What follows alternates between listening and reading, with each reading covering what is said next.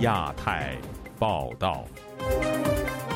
各位听友好，今天是北京时间二零二二年五月三十一号星期二，我是佳远。这次亚太报道的主要内容包括：中国小学教科书插图事件引发众怒，教育部责令排查，出版社道歉；香港新任特首李家超赴北京领取委任状；位于新疆伊犁的一座哈萨克民族英雄雕像被移除，其境外后裔表达愤慨。六四周年临近，各地异议人士受到当局的警告和监控。上海预计六月一号复工，但大量白蚁却抢先一步。英国一百多名议员要求政府审查中港官员在英国的资产状况。接下来就请听这次节目的详细内容。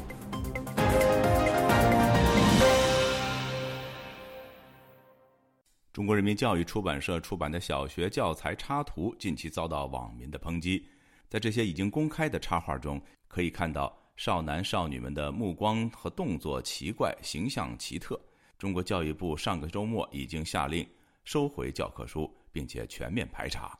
请听记者乔龙的报道：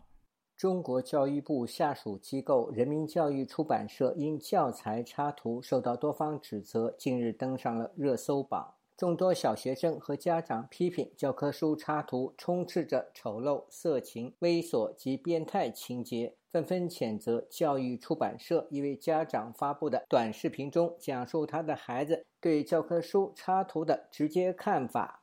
妈妈，我告诉你，我之前已经跟你说，这些图片好丑，你让数学老师换一个数学书好不好？吐舌头，全班都吐舌头。这个，这个，这个。这个课代表站在这里，好像是课代表的吐舌头。我一看这个图片就做噩梦。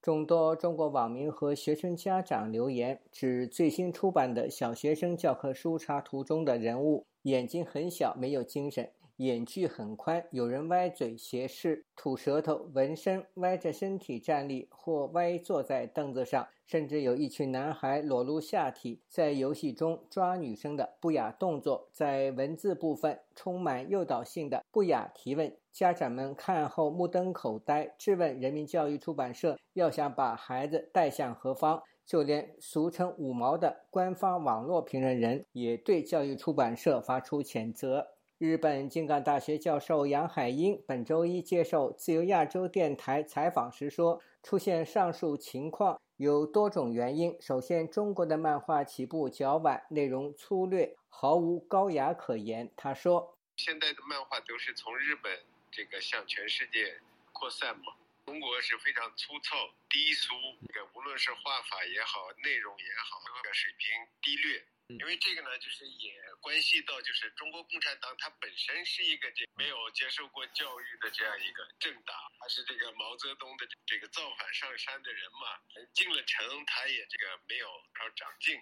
杨海英说，蒙古文化、维吾尔文化及藏文化都有着璀璨的历史，但带有民族文化的教科书已被当局取缔。取而代之的是汉文化教科书。最近被发现的小学生教科书中荒唐扭曲的内容，将严重污染学生们的心灵。环球时报总编辑胡锡进在微博发文写道：“人教版小学教科书插图的事，我觉得谁看了都会愤慨。那些插图明显突破了风格的范畴，无论从道德还是文化正确性上，都完全不可接受。”支持严肃查处这件事。中国教育部上周六就网民争议发声明，指当局高度重视事件，决定责成涉事的人民教育出版社立即整改，重新组织专业力量绘制教材插图，确保2022年秋季学期开始使用新教材。而教育部亦将组织专家团队进行严格审核把关。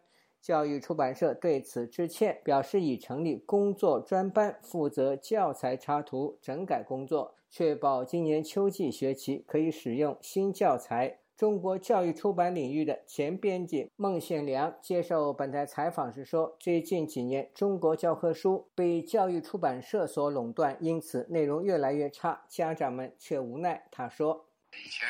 学校还有自主选择权，可以从几个出版社，好像现在都不允许了，必须得用人教版，所以才导致这以前好像可以选择一些教科书，然后这个规定好像现在也废放这个废弃了，没有竞争嘛，就没有压力嘛，想做成什么样做成什么样。教科书这玩意儿多大利润啊！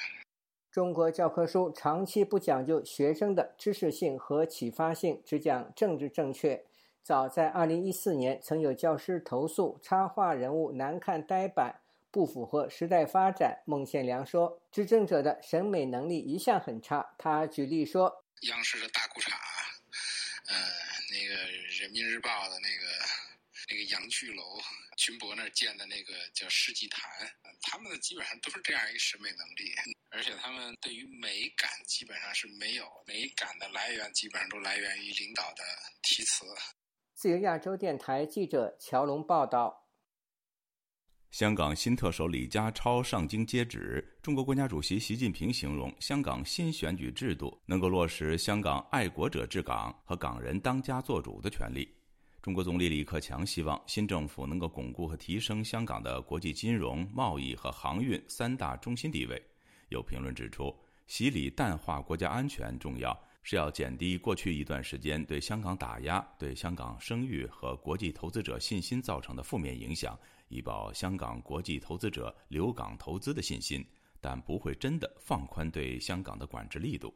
请听记者陈子飞的报道。中国国家主席习近平周一在北京见香港后任特首李家超。习近平赞李家超爱国爱港，立场坚定，敢于担当，积极作为，在维护国家安全有贡献，对他充分肯定和信任。李家超是在北京更改香港选举制度后首任当选的特首。习近平认为，在新制度下的特首和立法会选举是成功的，能落实爱国者治港，符合“一国两制”方针，也是符合香港实际和发展需要的政治和民主制度。实践证明，新选举制度对于落实爱国者之党、保障。香港市民行使当家作主权利，推动形成社会各阶层、各界别建设香港的良好局面，都发挥了决定性作用。必须倍加珍惜，长期坚持。他形容香港回归二十五周年，一国两制实践。取得举世公认的成功，北京在落实“一国两制”方针的决心从没有动摇，不会改变。总理李克强当天上午在北京向李家超颁发委任状，他希望新一届的香港政府不断提升治理效能，发展经济，改善民生。李克强见李家超的媒体拍摄片段，有提及“一国两制”和港人治港，同时也说北京会落实好对香港特区全面管制权和爱国者治港。时事评论员刘月笑表示。习近平和李克强见李家超时，在中共非常重视的国家安全问题上，只是轻轻带过，并不代表中共想要放松对香港的管制。他认为，中共是想要转移香港问题上的焦点，挽救香港正在流失的经济活力。习近平也好，呃，李克强也好，在跟李家超见面的时候呢，比较小把国家安全放在一个重要的位置，就是因为对。香港各个方面打压，那已经把香港的经济民生、国际的新兴、外资在香港的存在起一个很负面的影响，令到香港的经济要恢复以前的活力，是创造了很大内在的困难，所以他们必须要表面上转移一点焦点，稍微。侧重在经济民生。刘瑞孝表示，这一次北京没有任何惠及香港经济发展的举措，庆祝李家超上任，也是反映中国的经济实力受到疫情影响，没办法如同五年前透过派糖的方法协助香港经济发展。时事评论员商普表示，香港订立国安法以及更改选举制度都是习近平的主张，认为他在见李家超时用了比较长的时间，在新选举制度也是为自己贴金。新选举制度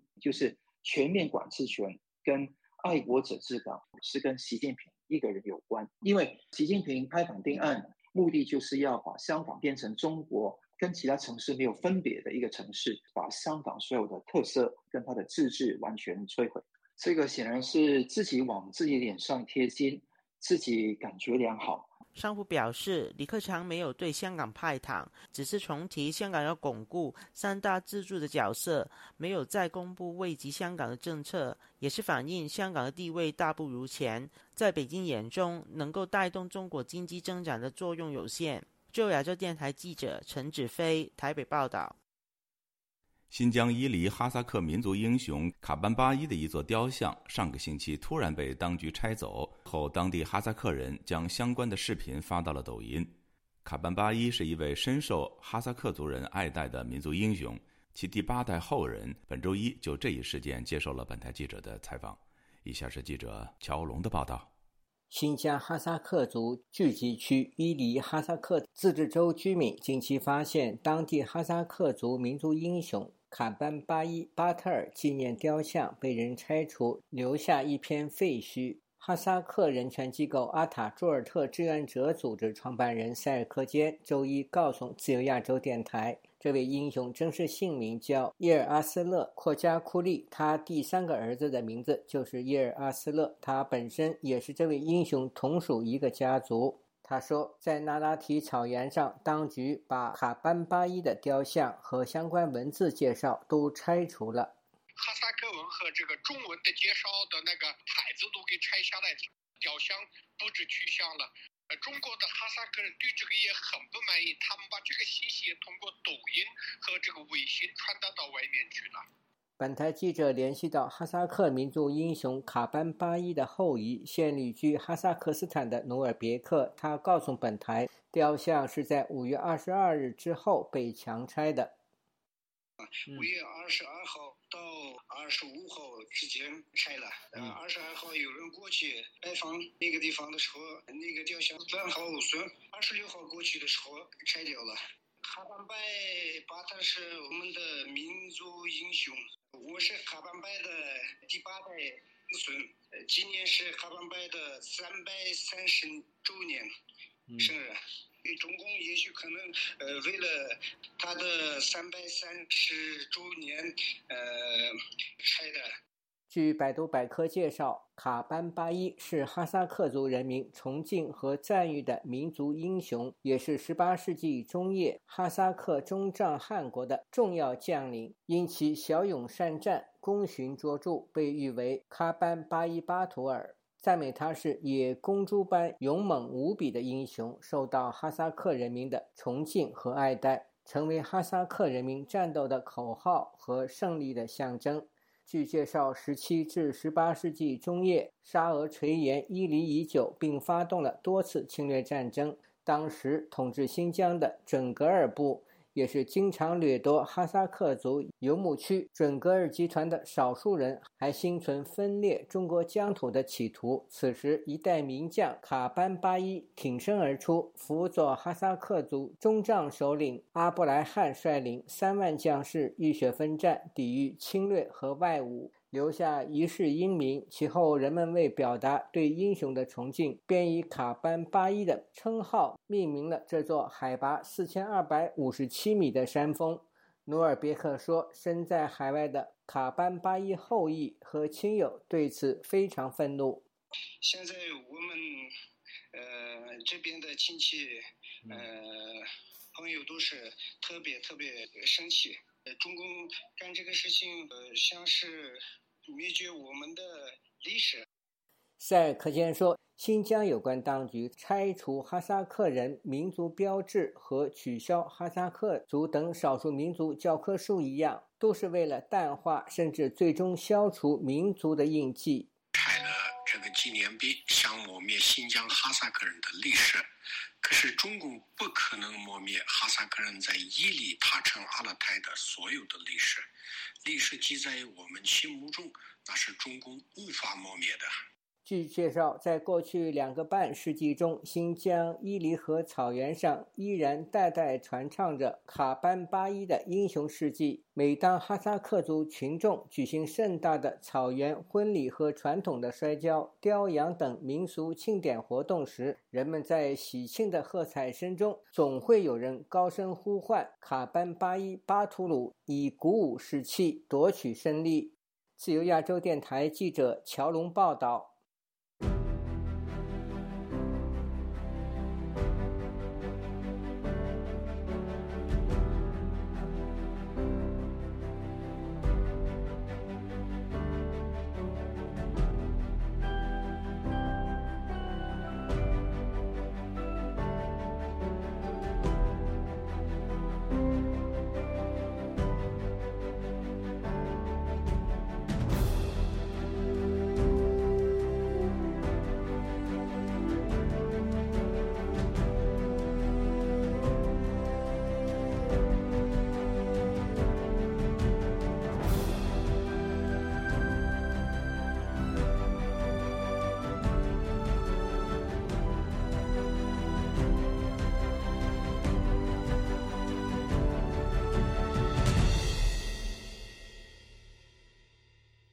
本周六是六月四号，也是六四天安门事件三十三周年纪念。近期，中国各地的异议人士都受到当局的警告，部分人更被强制旅游。在湖南，由于今年恰逢公运领袖李旺阳逝世十周年，省内的异议人士的一举一动都被严密监控。详情，请听记者高峰的报道。还有不到一个星期就是六四周年纪念。今年的六四对于欧阳金华和不少湖南人来说，另有一番感受。李万阳罹难十周年了，是吧？呃，也碰巧了，就是和六四接近，他是六月六号吧。他为了民主事业，他受了很多的苦。呃，大家没忘记他。长沙呀、衡阳啊、株洲是有些人要来的，来的多少就不知道。因为各个的都做的组长，所以可能来来的不知多少，或者呢就是说不准来，一个都不准来都有可能的。二零一二年六月六日，湖南工运领袖李旺阳在医院离奇死亡，当局对外表示他是上吊自杀，但亲友及外界一直怀疑。虽然时隔多年，欧阳金华仍盼望当局能还李旺阳公道。交代。死亡的原因，这个我们也几个怀疑，要你解释清楚啊！我觉得他不可能交代，因为这个事情已牵涉到他们的这个动摇他们的根基啊，他们的这个政权了。除了已故的李旺阳，近日异议人士朱承志回到湖南，也引起当局高度警惕。因寻衅滋事罪成被判囚的朱承志，今年年初刑满获释后，到广州与家人团聚。五月底，朱承志从广州回到家乡湖南。过去一个多星期，他先后到长沙、娄底和双峰探亲。朱承志被视为李旺阳以外湖南最具影响力的异议人士。据了解，凡是曾经和他接触过的人士，事后均被当局约见。朱承志最近到了湖南长沙，长沙的朋友，呃，也有些人会见他吃饭。凡是和朱承志见面的人，和朱承志一起吃饭的人，过把都喝茶了。朱承志到了娄底，广西的一个朋友就来到了娄底，见了朱承志，广西马上就赶来，赶到娄底，把广西的朋友带走了。往年，北京不少异议人士在六四期间都被强制旅游，但今年由于疫情关系，不少重点维稳对象得以留在北京。原籍贵州的季风是少数例外。然后明天早上把我带走，带到贵州。他现在来了一个人，把我带到贵州以后，他的国宝大队长就会来陪我喝酒。六四期间那几天，他肯定那个头陪我。哎，吃饭喝酒跟你聊天，就不让你做别的事儿。像北京有的地方，有的人因为疫情他就不走了。我问了高宇，问了严正学，问了江其生，他们都不离开北京。六四前夕，广东不少异议人士先后遭受当局警告，不得议论敏感话题。有要求匿名的公民表示，自己原本在佛山居住，本月初却被安排独自搬到恩平市郊一所简易房。该名异议人士表示，国宝把他搬到距离恩平约二十公里的一所简易房，那里地点偏僻，四周没有其他人居住，却满布监控探头。他只要一离开房子，手机就会响起，问他要到哪里。三四公里以外的村民偶尔经过那里，都会被国宝约谈。他说。由于中共二十大临近，相信未来一段日子自己一举一动都会受到严密监控。自由亚洲电台记者高峰香港报道。华人民主书院等台湾民间团体将举行六四纪念活动，并强调这是首次没有香港参与的六四纪念，要延续薪火。五月三十号记者会发布了六四联展。香港流亡艺术家黄国才表示：“如果在香港展出，可能要坐牢。自由民主的台湾真好。不过，原定在六四晚会上重建耻辱柱，却因筹款只达到目标的一半，因此高度减半。台湾各界对于耻辱柱是否应该在台湾重建有不同的意见。”请听记者夏小华发自台北的报道。多个台湾民间团体三十号在台湾中正纪念堂召开六四晚会前记者会。往年台湾六四晚会与香港维园烛光晚会连线呼应的情景将不复见。华人民主书院理事长曾建元说：“这是第一次没有香港参与的六四纪念活动。华人社会当中，我们第一次在台北，我们孤独的举办六四三十三周年活动。”曾建元预告，六四上午在中正纪念堂设有悼念亭，下午会放映六四纪录片，晚上六点四十开始悼念晚会。透过耻入住的重现，象征台湾接续香港维园举办六四的星火。但是他坦言，在台湾重塑耻入住出现了不同的声音。曾建元说：“我就有朋友告诉我说，不要只关心别人的事情啊，要多关心我们国家的事。然后我就告诉他。”错了，六四三三周年是我们自己的事，不是别的国家的事。为什么呢？因为当年六四镇压的这个国家，他的飞机、他的军舰三天两头就侵犯了我们的领空、我们的领海，这不是我们自己的事情吗？我们并不是为了别的国家来反对中共的专制，是为了保护我们台湾、我们的自由民主。台湾民间司法改革基金会董事长林永颂律师致辞提到，以前台湾发生两蒋政权屠杀台湾精英的二二八和白色恐怖的事件，当时也是透过国际声援营救，期待有一天中国可以面对天安门事件。有人或许会问，中国这么威权，怎么可能走向民主自由？但看似困难的事，不见得不会实现。谁知道柏林围墙会倒塌？谁知道台湾的戒严这么久竟然会戒严？戒严会戒严？台湾可以自由的纪念天安门事件，我们要努力的把这样声音传达出去，跟其他民主国家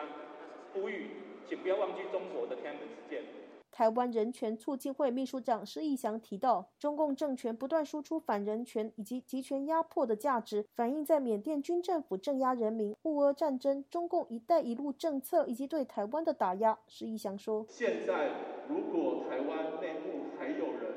去说。”六四天安门事件不是我们的事情，我们去重建耻辱柱、国殇之柱，还有人去说到底是哪一国的耻辱，哪一国的这个国殇，那真的是非常的自私，而且毫无人权意识的发言。所以，当全球已经无法漠视中共政权在新疆在教育的种族灭绝、反人类罪，香港境内的人权的倒退。台湾的六四晚会就变得非常的重要，因为此刻在台湾举办六四晚会，已经不只是纪念六四天安门事件而已。这也就是民主人权在对抗集权反人类的战争。六月一号起，也将展出不默而生抵抗的转域六四三十三周年跨境艺术展，包括香港流亡艺术家黄国才以及中国海外艺艺艺术家巴丢草等人的作品。黄国才表示，此次展出他二零一九年在香港反送中抗争期间隐藏身份拍下的行为艺术，更早的作品《红色的巨人》曾经参与香港的七一游行。王国才致辞说：“有机会在中正纪念堂搞关于抗争、关于香港六四的展览，真的非常难得。”他说：“在香港，如果有一次这次展览，我出来讲一的说话，可能要做三年了，所以非常难得。自由民主台湾正好。”黄国才接受自由亚洲电台采访表示：“六四八九屠杀、台湾二二八屠杀和香港抗争连起来，就变成了命运共同体。”这次的展览，这主题就是这个反抵抗的转遇，不是不断重复之前发生过什么事啊，死了很多学生啊，六四啊，很惨啊。如果你停留停留在哪里，你就看错了，要保持的。那个精神，那个反抗的精神，这然后把这个精神放到这一个时空来自用，这样才可以充全呃赋全给我们自己。要反抗的主题。处理香港大学二十三年纪念六四事件的国殇之柱，又称耻辱柱，去年底遭到拆除。华人民主书院今年三月宣布募款目标一百五十万新台币，以三 D 重塑丹麦艺术家高志活授权的耻辱柱。华人民主书院理事长曾建元三十号接受自由亚洲电台采访表示，至今只募得约六十四万，原尺寸七点五公尺的耻辱柱只能腰斩缩小为三公尺。他认为台湾社会对中共太深恶痛绝，太失望，加上有民进党、激进党的政治人物发出了不同的意见，使得重建计划的支持度比较冷淡。民进党籍立委林静怡日前曾经发文指出，要谈国商支柱之前，要先搞清楚是哪一国的国商。林静怡三十号接受自由亚洲电台采访，强调，他反映的是民意。因为香港的植入支柱被毁了，所以立在台湾，所以台湾是香港吗？那为什么香港的植入支柱被毁了，不要立在美国呢？为什么不要立在韩国呢？为什么不要立在澳洲呢？为什么要立在台湾呢？这是一个我们在希望国际社会理解台湾跟中国不一样，台湾也不是香港的这个时刻。我觉得必须要态度非常清楚，而且整个论述如何不让国际社会含糊。我最最初的质疑就是，很多的民众对这件事情有质疑，很多民众反弹，甚至我们有接到民众的反弹，说为什么这件事情跟台湾要有关系？很多民众以为是政府要搞这件事情。那当然，我们必须要让民众知道，这不是政府要做这件事情，而且政府现在对这件事情根本没有一个政府的立场去做这件事情啊。自由亚洲电台记者谢小华、李宗翰台北报道。天安门六四事件三十三周年前夕，加拿大的多伦多和温哥华的民主团体纷纷举办悼念活动，借以表达勿忘一九八九暴政、永记二零一九抗争的心意。一位亲眼见证当年天安门事件的非华裔加拿大人，对现今中国人对六四的无知感到震惊和遗憾。他自发地清洗卑诗大学内的民主女神像。代表个人对这段历史和当时失去生命的人一份尊重与缅怀。以下是记者刘飞的报道：温哥华支持民主运动联合会二十九号在本拿比科士兰墓园及卑诗大学先后举办两场悼念民主烈士的活动，在民主女神像前献花，追忆当年为争取民主而不幸牺牲的一代。温志联主席李美宝说：“尽管三十三年来不断呼吁平反六四，希望中国变得更自由开放，可惜事与愿违，等到的却是更严厉的人权打压，甚至香港也成了受害者。” In the decades following 1989, human rights in China and now Hong Kong has gotten from bad to 天安门惨剧发生三十几年后，中国和香港的人权情况更恶化了。人们都在政府严格的监控中，当年的六四没有得到平反，如今香港又上演了天安门事件二点零版。李美宝引用大文豪昆德拉的名言：“对抗强权的抗争，就是记忆与遗忘的斗争。”他与众人共勉，希望人人不要忘记这段历史，持续为自由民主奋斗。三十三年来一直惦记着这段历史的温哥华居民马克斯达布斯，因为看到卑诗大学内的女神像有不少青苔和尘埃，失去了光彩，自发性的花了好几个小时清洗雕像。斯达布斯一九八九年六月四号当天人在日本，知悉这个事件后。特地到中国北京看看情况。他回忆说，当他抵达北京后，在当地朋友引领下，看到了事件中坦克枪弹所遗留下的罪证。很难想象，在中国政府操控下，年轻的一代中国人民根本不知道这个震惊世界的大事。He was able to show me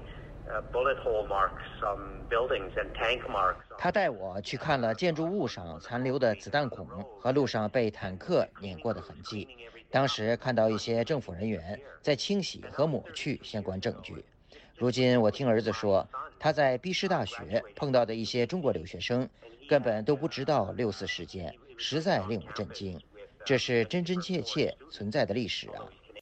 斯达布斯希望清亮的民主女神像和其手里的火炬能让更多人的眼睛看到真实的一面。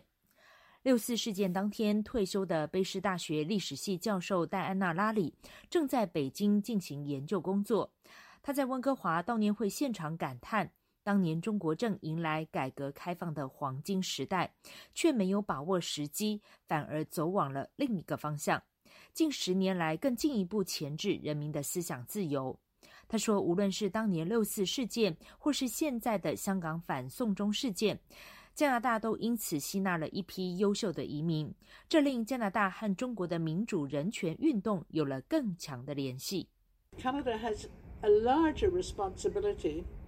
than some countries because 加拿大比其他国家更该肩负起责任，因为这些人遭受人权打压而来到加拿大，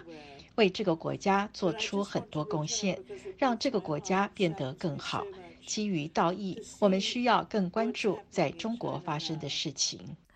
多伦多支持中国民运会二十九号也在约克大学内的民主女神像前举办悼念六四活动。会长吴温温说：“香港已经无法再纪念六四，海外华人的接棒力量更为重要，一如民主女神的火炬永不熄灭。”自由亚洲电台记者柳飞温哥华报道。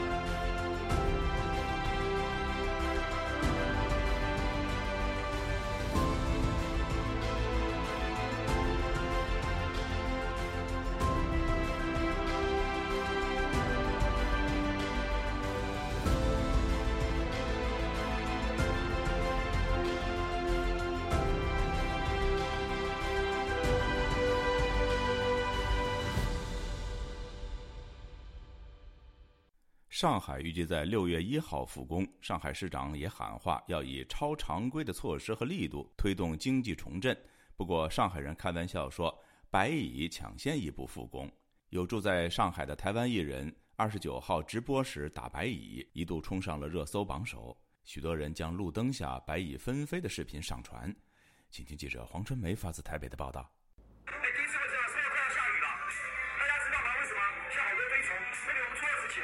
刘畊宏在家搞直播，镜头前白蚁不断抢镜，刘畊宏几乎无法顺利讲话，不停的在镜头前抓白蚁。就在他讲话时，又有白蚁冲到他的太太王婉菲的身上，突然吓得大叫。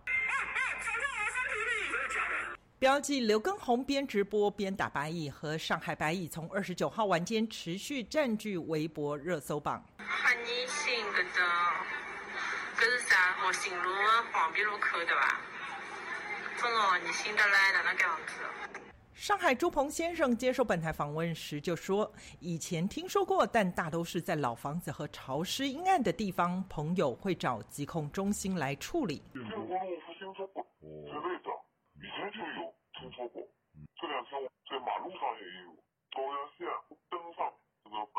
不得了。上海市疾病预防控制中心病媒生物防治科主任医师冷培恩介绍，上海以往每年三月进行蚊蝇监测，四月开展早春蚊蝇控制，五月进行雨水井投药等。今年受疫情风控影响，蚊蝇监测工作暂停，环境清洁、病媒防治以及投药相关工作人员也无法正常开展工作。错过了早春最佳蚊蝇控制时期，并没控制难度大于往年。上海市长龚正在贯彻全国稳住经济大盘电视电话会议精神工作部署会议坦言，过去三个月是上海极不容易的日子，要以超常规的力度和措施推动经济重振，尽最大努力把疫情耽误的时间造成的损失抢回来。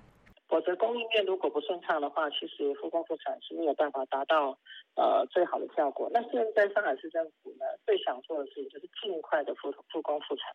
上海经济何时能复苏？金库资本管理合伙人兼总经理丁学文仍在上海接受本台访问时表示，以最近刚取得 NBA 西区冠军球队金州勇士队大伤归来的球员汤普森为例，全球供应链就像人体组织，生产线动了，卡车进来了，人需要时间修复，不是能马上上场打球。首先，下订单的人他会开始犹豫，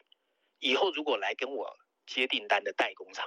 他如果在中国，我会比较谨慎哦。供应链还面临另一个外在挑战。丁学文分析，从二零一八年美国特朗普政府主政开始，全世界舍全球化，改朝区域分化发展，不再依靠不可靠的贸易伙伴，尤其是中国，而是力求缩短供应链，离家近，成本不再是最大考量。这是封城前就发生，上海封控只是加速进行。你的信誉。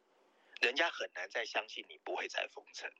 人家很难相信你的工厂还会像以前一样使命必达。丁学文说：“这一次上海封城看起来两个月解封，可是中国工厂的信誉何时能恢复，还需要复建期。”自由亚洲电台记者黄春梅台北报道。近日，随着中国当局在北京采取严厉的新冠防疫措施，被当局称为所谓“七小场所”的。小餐馆、小网吧、小旅馆、小浴室、小歌舞厅、小理发店、小便民店等的经营受到了巨大影响。有北京市民在接受本台采访时，向记者讲述了当地民生的种种不便，以及市民中的政治议论情况。以下是记者孙成的报道。现居北京东部的王先生在五月三十日告诉记者，在他的朋友当中，许多人的生计已经受到了当局防疫政策的直接冲击。他举例说。我跟朋友他是开了一个小的卖食品的地儿嘛，都关了。街道要求你关，你必须关，你都没有质疑的权利。他表示，这类小店都是小本生意，为了生存，一些小店已经出现贱价出售食物的情况。有很多饭馆就是那个在门口摆几个桌子，然后卖点熟食什么的，就靠这个维持生计。原先一百五十八一套的烤鸭，现在打包带走就要九十八。北京市疾控中心在上个月发布了新版《新型冠状病毒肺炎流行期间七小场所经营防控指引》，对这类场所提出了控制客流量、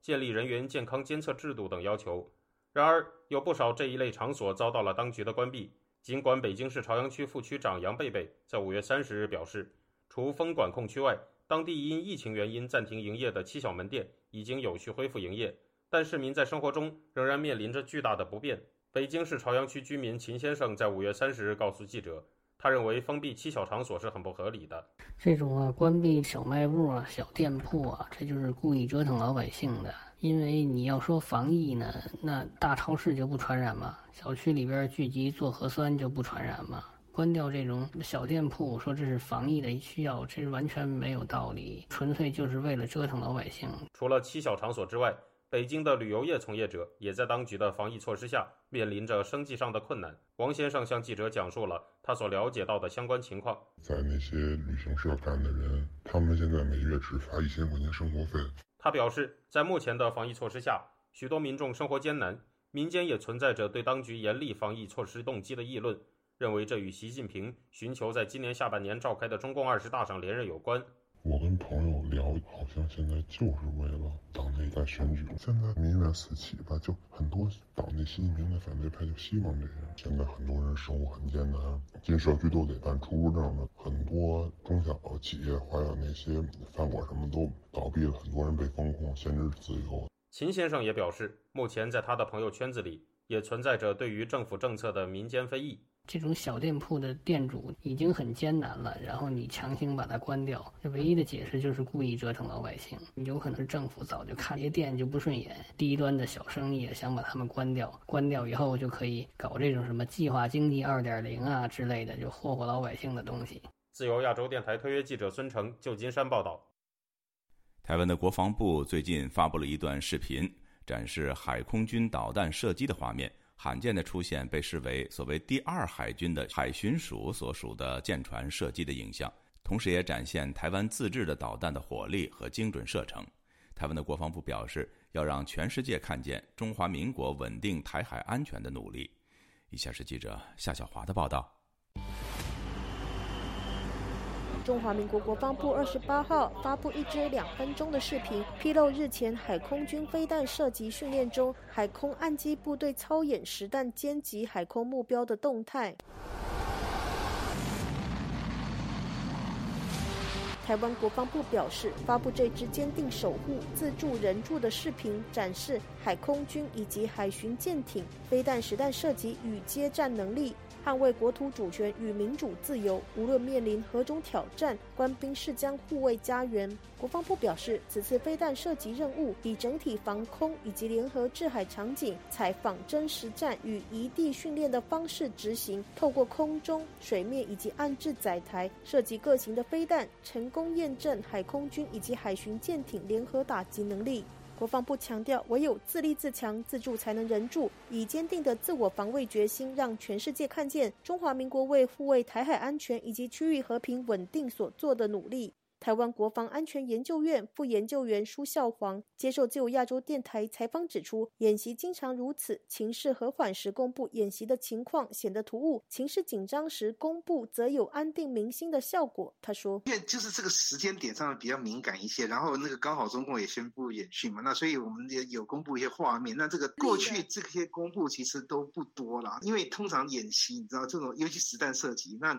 你公布的时候有时候会让觉得哎这个事是会有。”有点挑衅的意味。可是当这种周边情势比较紧张的时候呢，那你这个公布这些相关的讯息，那你就反而反过来就是会让人家觉得说，你这个是在这个第一个就是这个鼓舞这个明星士气嘛，第二个就是有点这个在对对手秀肌肉，告诉你说我其实我对那个国防这个都有准备，对你不要轻易轻易挑衅这样子的意涵。舒孝煌提到，精准打击是国军年度性的安排，此次的亮点在海巡舰发射雄风二型反舰飞弹，那个画面比较特别，因为我们过去没有看过，就是我们。之前不是讲说那个让海巡署那个担任第二海军的任务嘛，就是有有他们配备的这个这个飞弹巡逻舰发射那个反舰飞弹这样。那其他的大概就是那个天宫二型、天宫三型、雄风二型、雄风三型飞弹。那雄风三型机动反从陆基那个发射车发射，这个应该也是第一次公开这个这个话。朱孝煌提到，天宫二型、三型都是防空飞弹，而天宫三型具有弹道飞弹的防御能力。飞弹如果开始部署，就可以减轻爱国者二型以及三型的反舰飞弹任务的负担。近期不是大家一直在讨论说让台湾变刺猬岛，或者是等等诸如此类的讨论吗？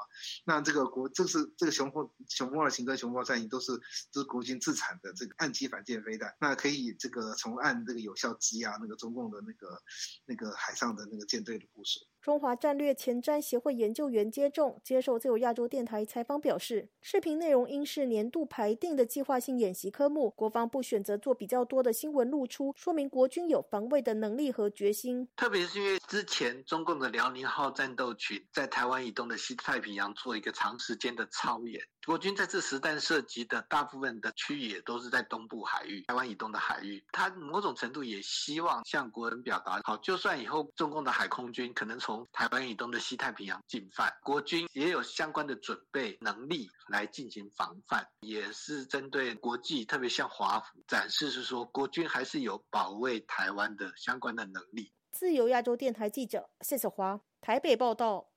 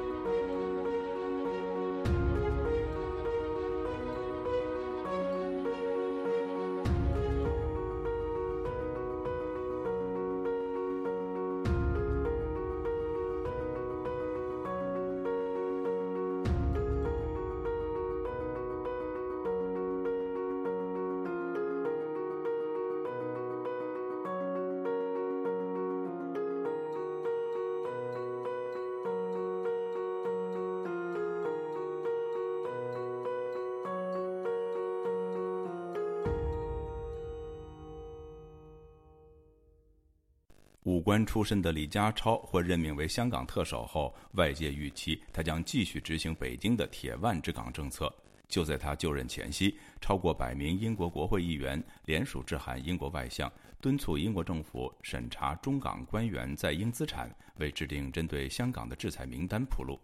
以下是记者吕希发自英国伦敦的报道。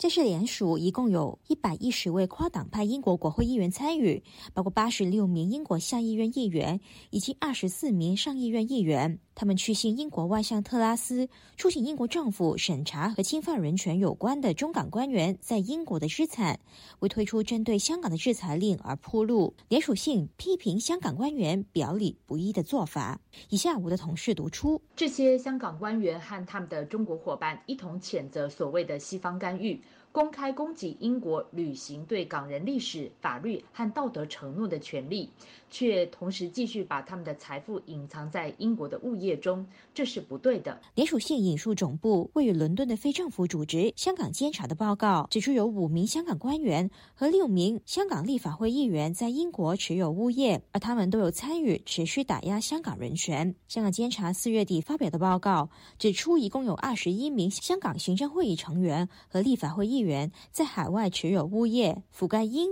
美、澳、加等国家，当中以英国物业最受欢迎。被点名在英国持有物业的香港官员，包括食物及卫生局局长陈肇始、商务及经济发展局局长邱腾华，以及公务员事务局局长聂德权等等。而在北京引入爱国者治港原则以后当选并宣誓效忠北京的香港立法会议员梁君彦、霍启刚和林新强等等，也被点名在英国持有物业。联署发起人之一，英国保守党议员、保守党前党魁伊恩·史密斯表示，英国应该仿效针对俄罗斯的手法，制裁中港官员。而制裁的第一步，就是要先掌握中港官员在英国的资产。以下我的同事读出。北京在香港实施严厉的国安法两周年之际，外交大臣应该学习西方针对俄罗斯对乌克兰开展残酷战争的统一回应，审查香港和中国官员在英国的资产，这将为英国推行针对香港的马格尼茨基式制裁铺路。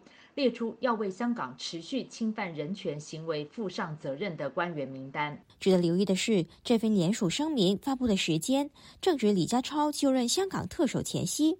而香港国安早前以港区国安法底下的勾结外国势力罪拘捕天主教香港教区荣休主教陈瑞军书记，引来英国舆论猛烈批评。国会下议院第二天更举行紧急质询。而自从北京在香港强推港区国安法以来，作为香港前中主国的英国一直言辞炮轰北京违背中英联合声明，并做出相应的行动，包括暂停和香港的引渡协议，把针对中国的武器出口禁令扩大到香港，并启动 BNO，也就是英国国民海外护照签证计划，使大批港人得以移居英国，却一直没有像美国一样对中港官员实施制裁。然而，相较底下，英国政府已经就俄罗斯入侵乌克兰而对超过一百家企业和过千名个人寄出制裁。香港监察创办人兼行政总监罗杰斯接受本台访问的时候说：“北京在新疆的严重暴行，使英国政府不得不制裁中国官员和实体，却一直以香港没有达到马格尼兹基人权法的标准，没有出现严重酷刑和劳役等情况，而此次没有制裁参与打压香港人权的中港官员。他认为背后的真正原因是英国政府仍然重视和中国的商贸往来。” So I think actually probably the real reason is that 我认为真正的原因是英国政府仍然不想过分刺激北京。英国仍然重视和北京的商业关系，对此我并不认同。我希望英国政府三思，并期望一百一十位国会议员的联署可以推动政府重新审视。他认为，即使英国政府退出 BNO 救生艇计划，也无法取代制裁中港官员带来的影响。出行英国政府接纳议员的建议，启动对中港官员在英国资产的审查。自由亚洲电台记者吕希，英国伦敦报道。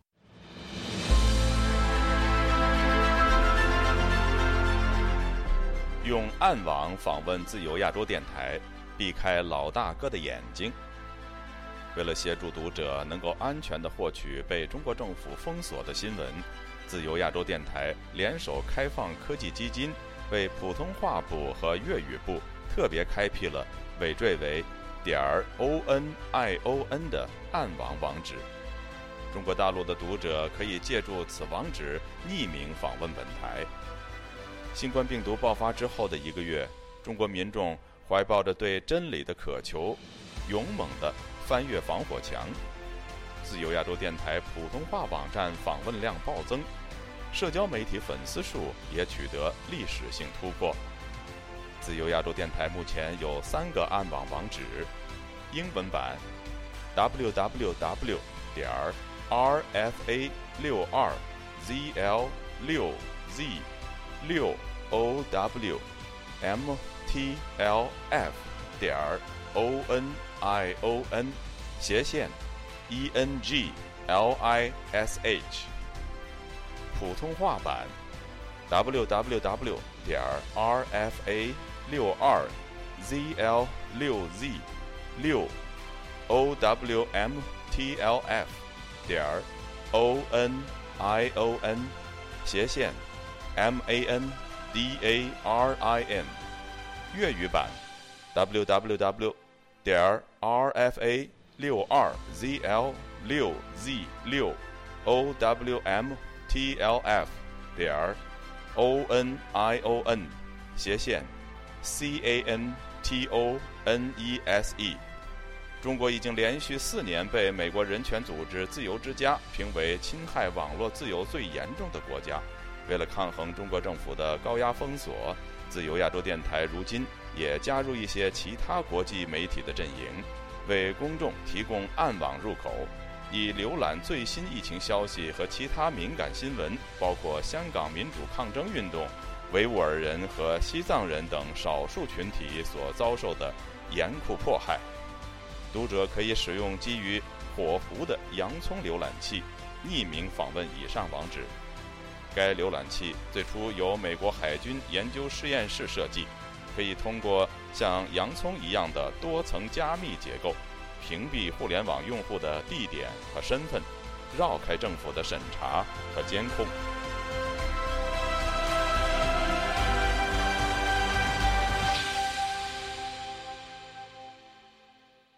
听众朋友，接下来我们再关注几条其他方面的消息。维权网五月三十号发布中国大陆在押政治犯良心犯阅读报告。报告通过实名统计，由死刑正在核准、死缓、无期徒刑至有期徒刑、刑期不详以及羁押未判等进行统计，共涉及汉、藏、维、哈萨克、回、蒙古、朝鲜、满等各族裔政治犯和良心犯一千三百二十二人。针对近日中国网络流传有关三十多个省市的民众披露接种新冠疫苗后罹患白血病的公开信事件，台湾的中央社五月三十号发布统计显示，目前患病人数已有上千人，但当局视病患为敌人一般打压，连律师和新闻记者也不敢予以协助。维权网五月三十号引述人权律师谢阳的妻子陈桂秋发布的消息。律师日前要求会见谢阳，但第三次被拒。谢阳被非法羁押一百四十天。陈桂秋还表示，湖南长沙市公安肆意使用不予会见的权利，当局所进行的侦查行为将被家属视为违法。期间所取得的证据不能够作为合法证据使用。主导该案的公务人员因为滥用职权，将受到法律的追究。他说，这些后果的呈现只是时间问题。另外，本周一，香港民运组织社民联前主席黄浩明刑满出狱。他表示将继续留在香港为社会公益以及民主奋斗。黄浩明因为当局指控他在2020年10月九龙游行中涉及组织和煽动他人参与的罪名而入狱十四个月。继美国国务卿布林肯日前发表声明，公开就中国限制和操纵联合国人权事务高级专员巴切莱特访问新疆表达关切后，英国政府本周一也对中国在新疆的人权侵犯行径予以抨击，批评中方刻意隐藏真相。各位听众，这次的亚太报道播送完了，谢谢收听，再会。